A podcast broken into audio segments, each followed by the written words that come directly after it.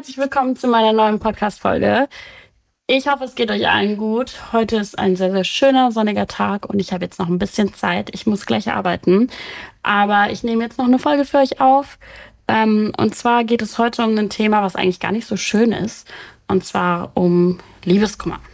Aber ja, ich möchte da jetzt heute als euer super duper Love Advisor und Beziehungsexperte nicht, möchte ich euch ein paar Tipps und Tricks geben. Weil ihr kennt doch alle dieses Lied Liebeskummer lohnt sich nicht, mein Darling. Na, na, keine Ahnung, wie es geht, ne?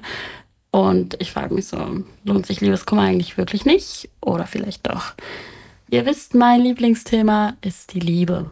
Und heute geht es um den Liebeskummer. Ich hatte selber sehr, sehr, sehr, sehr, sehr, sehr krassen Liebeskummer Anfang des Jahres. Und ich kannte diese Tipps damals wahrscheinlich auch schon, aber wollte sie vielleicht einfach nicht so umsetzen. Ich weiß, wie schwierig es ist, in so Liebeskummer-Situationen einen klaren und kühlen Kopf zu bewahren.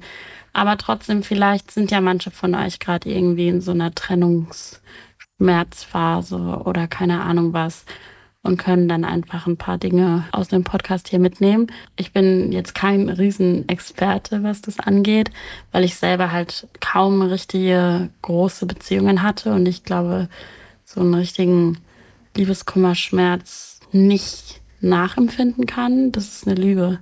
Das ist gerade die größte Lüge, die ich euch und mir jemals erzählt habe, weil ich hatte so geisteskranken Liebes Liebeskummer Anfang des Jahres. Ich hatte ihn und ich weiß nicht warum. Jetzt heute sitze ich da und denke mir so, hä? Lol, Opfer.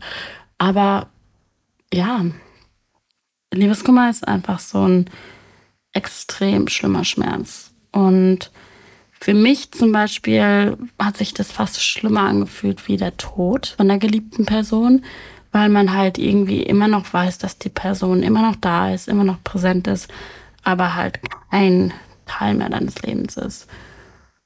Und ähm, natürlich empfindet jeder Liebeskummer anders, aber trotzdem kann man ihn empfinden und trotzdem kann man ihn, glaube ich, auch in ganz vielen verschiedenen Situationen empfinden. Ob es jetzt eine langjährige Beziehung war oder vielleicht nur einen Crush, den man auf jemanden hatte oder nur eine Freundschaft plus, die halt irgendwie ein paar Monate ging. Also so Liebeskummer hat keine Definition und keine Regeln, wann man ihn empfinden darf. Und ähm, das ist auf jeden Fall wichtig, dass man sich dann trotzdem die Zeit nimmt, um diesen Schmerz wahrzunehmen und dem Schmerz auch seinen Raum gibt und ihn halt einfach hört. Ähm, aber ja, genau.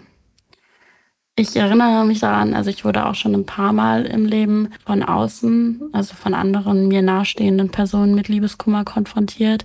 Ich weiß zum Beispiel noch 2016, da war ich in Norwegen und mein Bruder hatte eine Freundin vier Jahre lang und irgendwann mal ruft er mich an und ich saß auf diesem Sessel bei meiner Oma im Wohnzimmer und dann ruft er mich an und sagt, Line, ich habe mich von meiner Freundin getrennt und er hat geweint und ich saß auch auf diesem Stuhl und wir haben einfach zusammen geweint.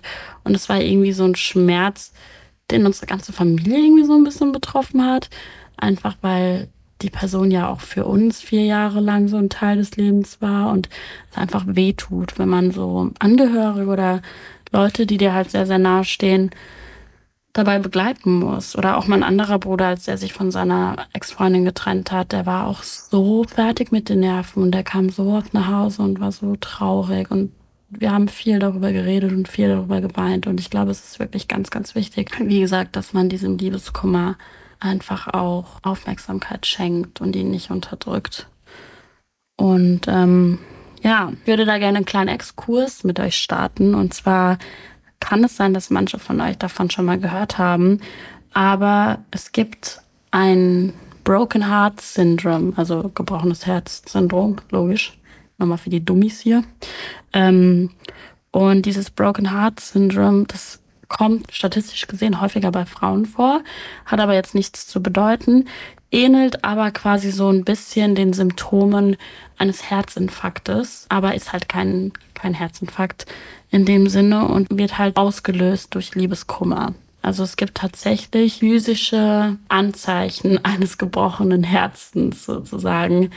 Ähm, also Stress und Kummer und Trauer und Trennungsschmerz und so ein Zeug, dass das Herz dann wie so ein Herzinfarkt erleidet Und das finde ich ganz schön spannend. Da könnt ihr euch gerne mal ein bisschen reinlesen, falls euch das interessiert. Weil ja, ich vergleiche so einen Liebeskummer immer ganz gerne mit so einem Entzug. Vielleicht so von Drogen oder sowas. Weil für mich zum Beispiel hat es sich angefühlt, wie als würde einfach ein ganz, ganz großer Teil von mir fehlen.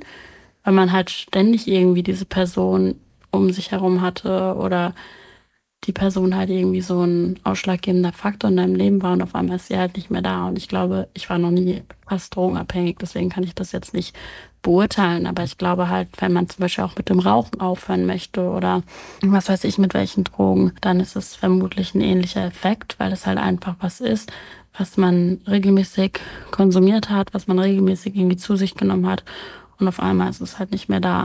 Und deswegen finde ich diesen Vergleich von Liebeskummer mit einem Drogenentzug oder irgendeinem Entzug, Koffein, was weiß ich, eigentlich gar nicht so schlecht. Wichtig ist halt einfach, dass man ein Ventil findet und diesen Entzug halt irgendwie zulässt und das halt durchlebt. Ich habe mich auch ein bisschen mit den körperlichen Umständen von dem Liebeskummer beschäftigt. Es ist wissenschaftlich bewiesen, dass beim Liebeskummer der Hormonhaushalt halt komplett durcheinander ist. Man hat halt mehr Adrenalin und Cortisol und weniger Dopamin und Serotonin was halt beim Verliebtsein genau andersrum ist. Und ähm, es ist auch wissenschaftlich bewiesen, dass ein physischer und ein psychischer Schmerz in denselben Gehirnarealen kommuniziert wird. Also die Neuronen, die Neuronen, ja, die Neuronen und die Synapsen und die ganzen Neurotransmitter und sowas, die halt für diese Schmerzen zuständig sind, liegen im gleichen Gehirnareal.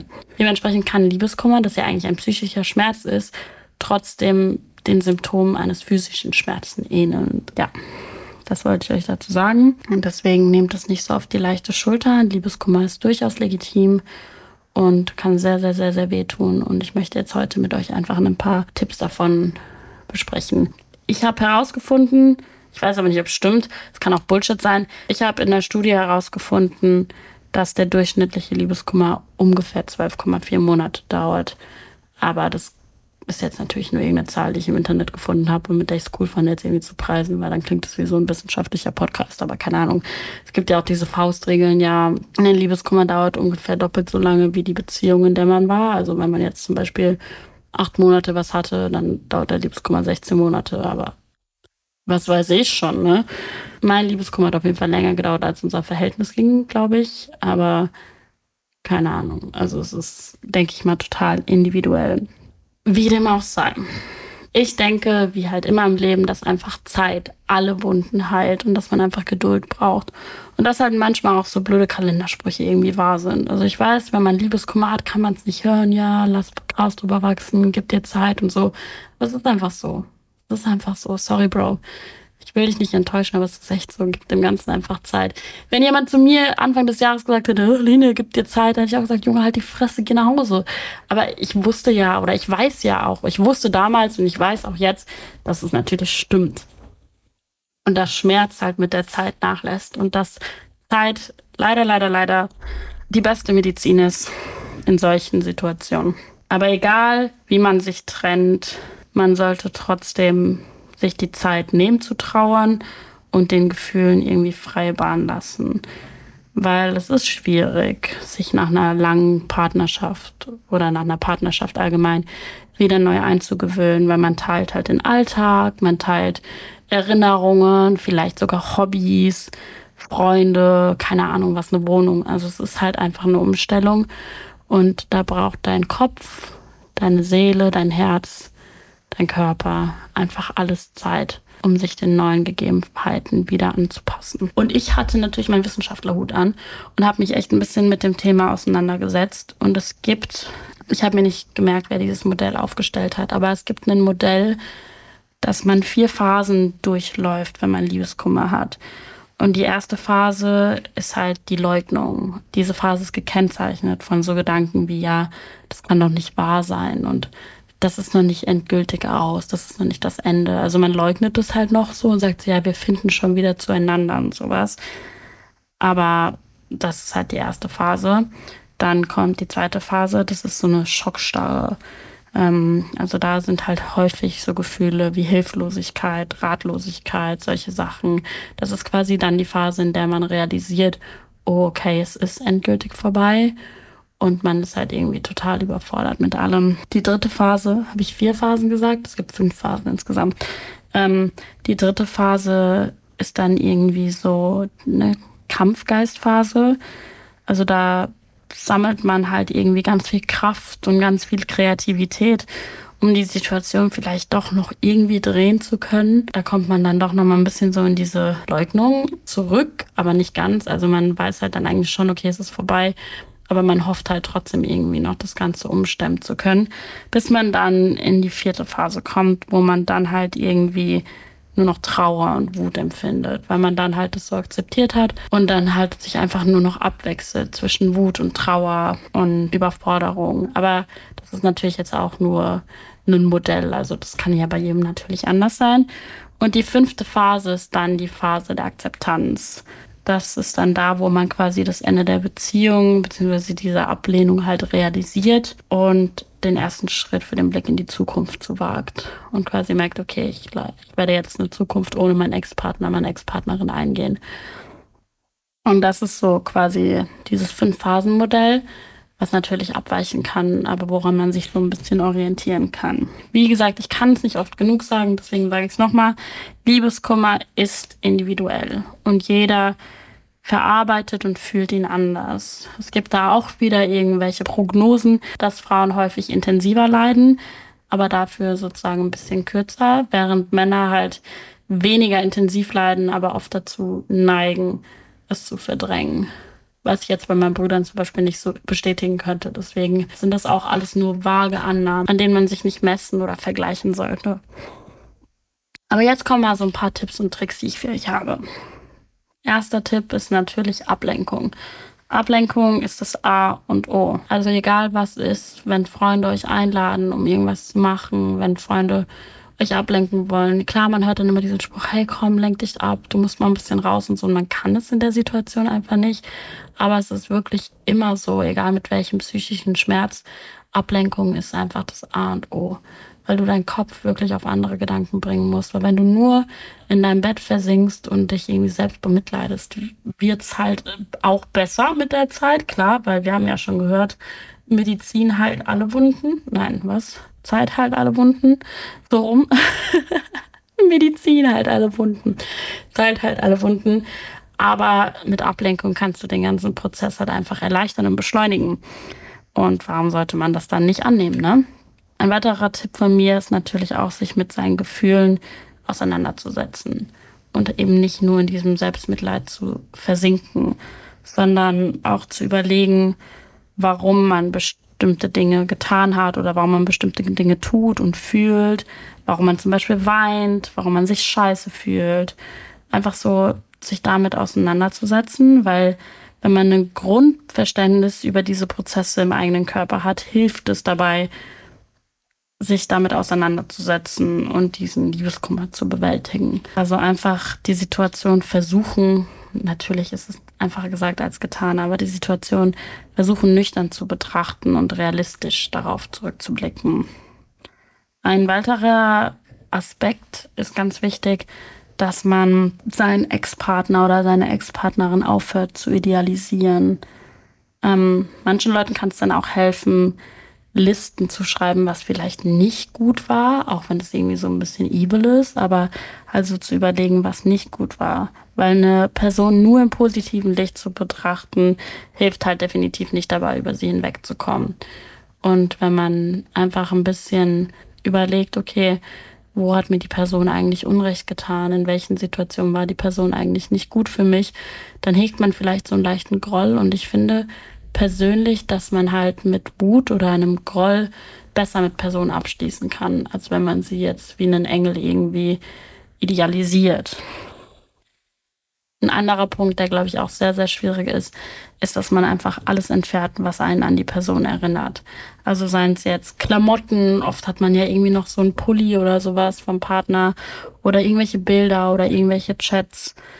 Einfach alles außer Sichtweite bringen und auch so Klamotten und wichtige Dinge, die man vielleicht beim anderen gelagert hat, so schnell wie möglich einsammeln, austauschen, weil oft hat man ja dann so ein bisschen was beim Ex-Freund oder bei der Ex-Freundin so gebunkert und dass man halt echt nach der Trennung möglichst zeitnah seine seine Gegenstände wieder austauscht. Und auch ein großer und entscheidender Schritt, wenn auch sehr schwierig, ist halt die Person auf Social Media zu entfernen. Ich habe da ganz lange drüber nachgedacht und ich fand es immer ziemlich dumm, weil ich mir immer dachte, ja toll, dann entferne ich jetzt die Person auf Social Media, aber in meinem echten Leben, ich kann ja im echten Leben nicht einfach Personen auslöschen und wegradieren so, aber es hilft wirklich, wenn du einfach nicht ständig mit der Person konfrontiert wirst und wenn du einfach die Person metaphorisch tatsächlich aus deinem Leben entfernst, indem du sie aus Social Media entfernst. Das ist enorm hilfreich. Und was ich auch finde, was helfen kann und was auch wichtig ist, ist, dass man trotzdem dankbar ist für die Zeit, die man miteinander hatte und für die Beziehung, die man hatte und halt immer überlegt, was man daraus mitnehmen konnte, was man damit gelernt hat und halt sich auch schon an die schönen Zeiten auch zurückerinnert. Natürlich auch an die schlechten, weil das hilft halt, wie gesagt, mit diesem Groll und so, aber die schönen Zeiten halt auch nicht zu vergessen und einfach zu überlegen, okay, es ist jetzt vorbei, aber ich bin dankbar dafür, dass ich mich mit dieser Person zu der Person entwickelt habe, die ich heute bin. Und ich bin dankbar für die ganzen Sachen, die ich daraus mitnehmen durfte, die ich daraus lernen durfte und das einfach so ein bisschen rational zu betrachten.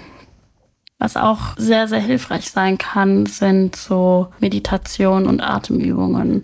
Also es gibt zum Beispiel eine Übung, so eine 90-Sekunden-Übung, in der man einfach versuchen soll, sich eineinhalb Minuten lang ganz bewusst auf was anderes zu konzentrieren, also an irgendwas anderes zu denken. Wenn ihr jetzt zum Beispiel merkt, oh, ich versink gerade schon wieder in meinem Liebeskummer, dann kann es helfen, sich einfach eineinhalb Minuten lang einen Timer zu stellen und über irgendwas nachzudenken, was ihr vielleicht in eurem Raum oder in eurem Umfeld irgendwie beobachten könnt und eure Gedanken ganz konkret auf was anderes zu lenken oder halt eine Meditation zu machen oder sowas.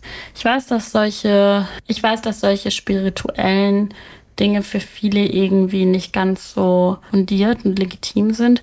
Aber ich finde, man sollte das trotzdem irgendwie mal eine Chance geben, weil solche Mindset-Übungen und sowas enorme Auswirkungen auf dich und deine Gedanken haben können. Und ich glaube, dass es so ein bisschen wie so ein Placebo-Effekt tatsächlich wirken kann.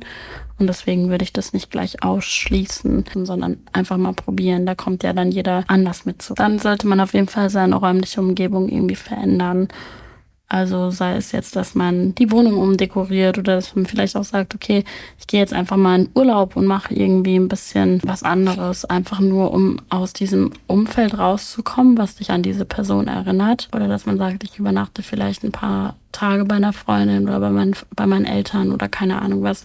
Einfach so, dass man halt nicht in diesem Raum stecken bleibt, in dem du normalerweise immer mit dieser Person warst. Was auch wichtig ist, ist, dass du dir immer innerlich einfach Stopp sagst. Dass du dich nicht in Gedankenspiralen verlierst. Also so banale Übungen wie zum Beispiel, ja, was möchte ich die Woche alles kochen oder welches Buch möchte ich als nächstes lesen oder sowas, können dir dann helfen, wenn du merkst, du bist in so Gedankenspiralen und versinkst da gerade so ein bisschen in Trauer, da rauszuholen. Einfach zu sagen, Stopp, daran denke ich jetzt nicht mehr, ich denke jetzt an was anderes. Genau. Und wenn du alleine sein möchtest während deines Liebeskummers, dann ist das auch vollkommen in Ordnung. Aber trotzdem solltest du irgendwas tun, was dich beschäftigt. Sei es jetzt, dass du zeichnest oder so Dokus machst oder keine Ahnung, Diamond Painting, ist voll cool, das mache ich auch immer. Oder lesen oder eine neue Sprache lernen oder irgendwas. Du solltest trotzdem gucken, dass du dein Gehirn ablenkst und nicht nur mit dir und deinen Gedanken alleine bist. Und dann kann es auch helfen, dass du zum Beispiel dein Selbstwortgefühl stärkst. Also, dass du so Listen schreibst, was du zum Beispiel an dir magst. Oder es gibt so Bücher wie Das Date mit mir selbst oder sowas. Also, wo du dich einfach mit dir selber beschäftigst und mit deinem Selbstbild und deinem Selbstwert. Und natürlich drüber sprechen. Mit Familien, mit Freunden, mit Therapeuten von mir aus mit anonymen Selbsthilfegruppen oder mit anderen Betroffenen übers Internet oder keine Ahnung was. Aber reden ist wirklich Gold in solchen Situationen.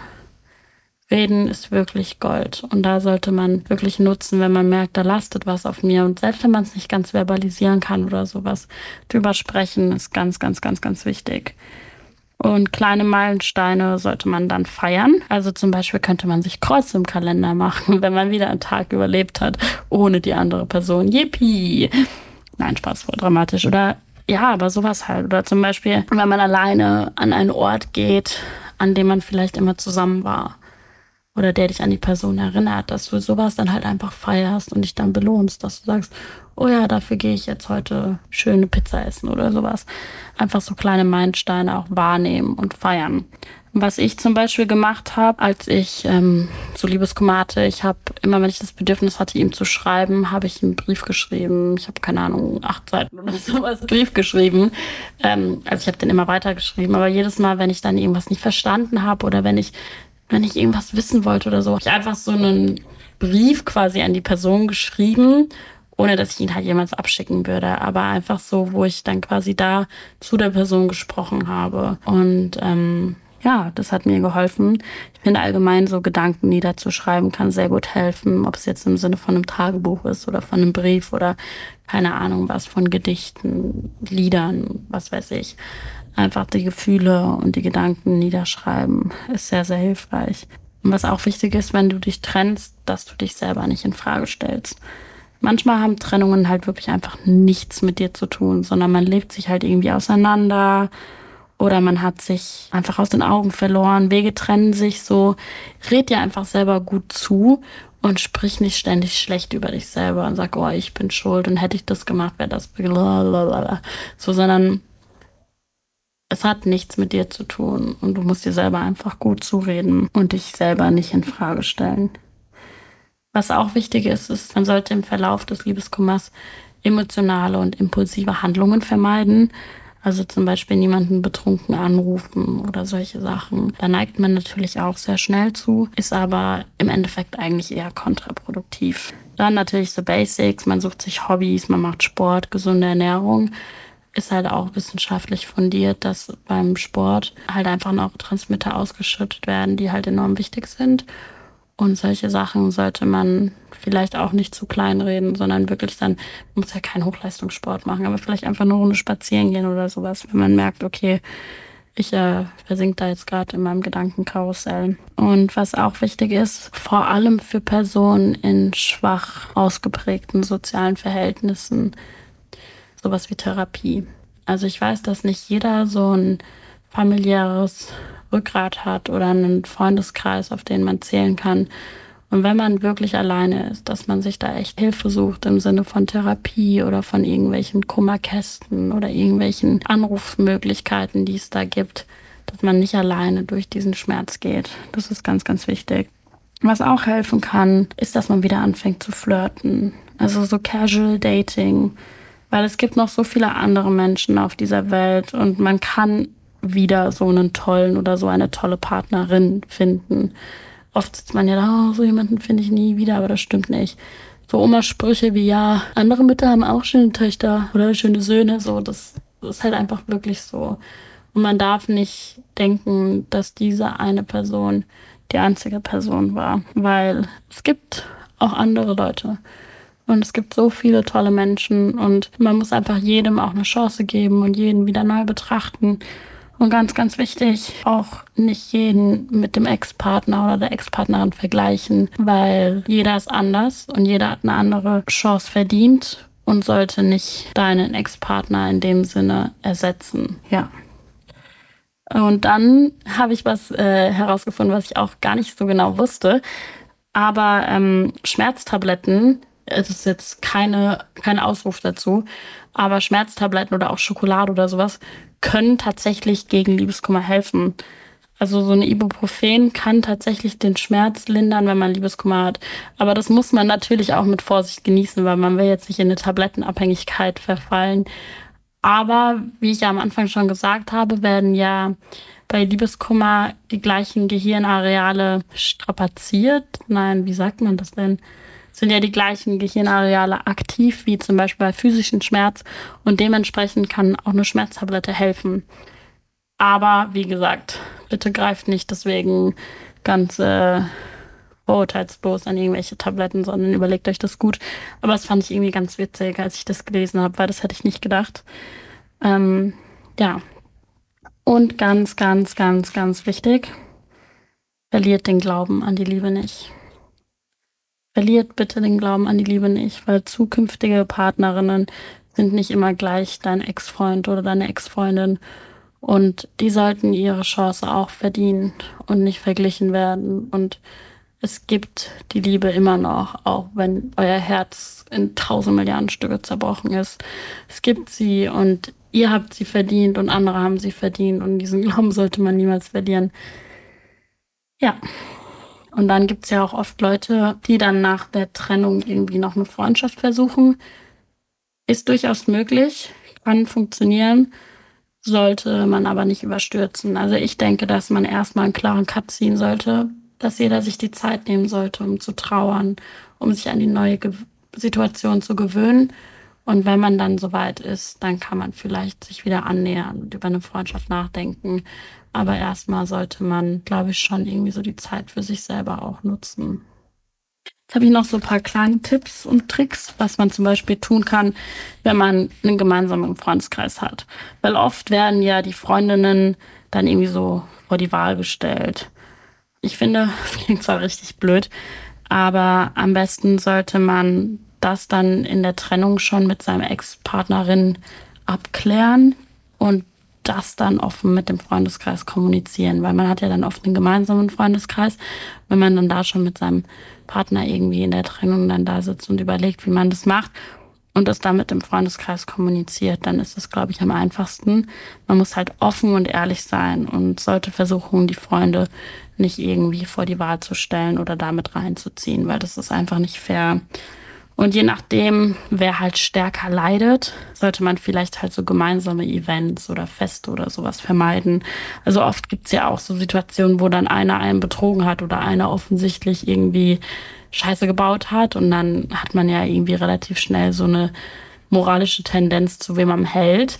Natürlich, aber ähm, manchmal ist es ja nicht der Fall. Und da finde ich, ist es dann schon wichtig, dass man diesen Freundeskreis da nicht nicht versucht, irgendwie vor die Wahl zu stellen, weil im Großen und Ganzen ergibt sich das dann ja alles irgendwie von selbst. Aber dementsprechend finde ich es auch wichtig, dass man sich schon in der Beziehung irgendwie auch einen eigenen Freundeskreis oder Bezugspersonen zumindest irgendwie aufbaut, die unabhängig vom Partner sind.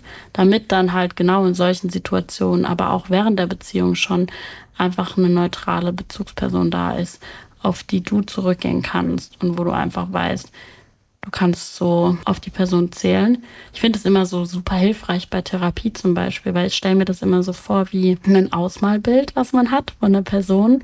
Und wenn die Person ja die andere Person auch gut kennt, also wenn du jetzt mit Person X über Person Y sprichst und Person X kennt Y irgendwie auch selber und ist auch mit Person Y ähm, befreundet oder keine Ahnung was, dann ist ja das Bild, wie Person X, Person Y sieht, trotzdem ja auch von ihren oder seinen eigenen Wahrnehmungen geprägt. Aber wenn Person X, Person Y nicht so gut kennt, dann hast du als Person irgendwie viel mehr Macht, auch wenn es gerade ein bisschen gruselig klingt oder so ein bisschen manipulativ, aber du hast halt irgendwie viel mehr Macht, dieses Bild von Person Y auszumalen und zu sagen, okay, so und so sieht die Person aus. Und klar ist es nicht fair Person Y gegenüber, weil sie halt nie Möglichkeit hatte, sich selber zu zeigen. Und es gehören natürlich immer zwei Seiten mit dazu. Aber das finde ich zum Beispiel auch bei Therapie halt einfach so hilfreich, weil du dann einfach so ein bisschen das Ausmalbild für deinen Therapeuten oder für deine eine Freundin halt ausmalen kannst und da ein bisschen deine eigenen Präferenzen mit einspielen kannst. Und ich glaube, sowas ist schon sehr wichtig, wenn es auch nicht fair ist, ist es trotzdem wichtig. Bei der Familie ist es natürlich ein bisschen anders. Die Familie ist meistens eh dazu gezwungen, dann zu dem Angehörigen zu halten. Auch wenn das halt total schade oder doof ist, ist es da, glaube ich, einfach am sinnvollsten, erstmal Abstand von dem Ganzen zu nehmen. Vielleicht nochmal irgendwie so ein abschließendes Gespräch oder so eine Kontaktaufnahme zu einem späteren Zeitpunkt. Aber ich glaube, in solchen Situationen ist Abstand und Distanz erstmal das Wichtigste, um da richtig heilen zu können, auch wenn es super, super schwierig ist. Vor allem, wenn man vielleicht in einer Beziehung war, in der es Familienverhältnisse gab, die du selber vielleicht nie so hattest und das ist dann schwierig, aber so eine Trennung ist halt für niemanden einfach und ich glaube, da ist es wirklich am besten, den Abstand da zu nehmen. Im Fall von einer gemeinsamen Wohnung sollte man, wenn möglich, natürlich 50-50 machen und auch wenn es doof klingt, sollte man schon beim Einziehen und beim Einrichten darüber sprechen, was im Falle einer Trennung oder im Falle einer Krise funktioniert. und diese Euphorie und diese Vorfreude auf den Einzug, auf die gemeinsame Wohnung irgendwie so ein bisschen zurückstellen und versuchen, das Ganze nüchtern zu betrachten, wie man halt in solchen Krisensituationen handeln würde, weil man weiß halt nie, auch wenn es doof ist. Ja, hey Schatz, ich weiß, wir ziehen jetzt gerade zusammen ein, aber was passiert eigentlich, wenn also klar, es ist doof, aber so ein bisschen darüber sprechen und es vielleicht ein bisschen protokollieren, wer für was bezahlt hat und wie man dann damit umgeht, ist gar nicht so blöd. Und wenn man dann nach einer Trennung in der Wohnung zum Beispiel wohnen bleibt und die andere Person zieht aus, dann ist es halt sinnvoll, die irgendwie umzudekorieren oder zu verändern, einfach um ein neues Umwelt zu kreieren und davon ein bisschen abzulenken. Aber wie immer gilt hier auch, Liebeskummer ist auch ein Lernprozess. Und ich glaube, der ist jedes Mal beschissen und jedes Mal irgendwie anders, aber trotzdem wächst man daran und lernt damit umzugehen. Und ich glaube, man wird besser darin, auch wenn es scheiße ist und auch wenn es wieder so blöde Floskeln sind. Aber ich finde, das sollte man auf jeden Fall berücksichtigen. Genau, also das sind so meine Tipps an alle gebrochenen Herzen da draußen. Ich schicke euch eine ganz dicke Umarmung und ganz viele Knutschis und ihr schafft das. Trennungen sind doof, Trennungen sind nicht schön und es tut weh, tut verdammt weh, aber es geht vorbei. Und lenkt euch ab, geht mit Freunden aus, nehmt Tipps und Tricks an, versucht sie einfach umzusetzen und wenn ihr sie nicht umsetzen könnt, könnt ihr auch einfach mal einen Abend nur im Bett sitzen und heulen und Eiscreme essen, keine Ahnung. Aber vergesst nicht, dass das Leben weitergeht und dass es so viel da draußen auf euch wartet und so viele Menschen da draußen auf euch warten und Liebe nicht verloren ist. Mit diesem Anlass überlegen wir mal, wofür wir heute dankbar sind. Dafür sind wir heute dankbar. Ich bin dankbar für die lieben Menschen um mich herum, die sich um mich kümmern, wenn es mir nicht gut geht, die nach mir fragen, die sich um mich sorgen und die mir in schweren Situationen helfen. Dafür bin ich sehr, sehr dankbar und ja, hoffe, dass ihr auch alle irgendwie mindestens eine Person habt, die nach euch schaut. Und wenn es euch nicht gut geht und ihr jemanden zum Reden braucht und ihr hört diesen Podcast, dann könnt ihr gerne auch mich kontaktieren. Und ähm, ja, wünsche euch alles Liebe. Kuss auf die Nuss. Hadesra. Tschüssi.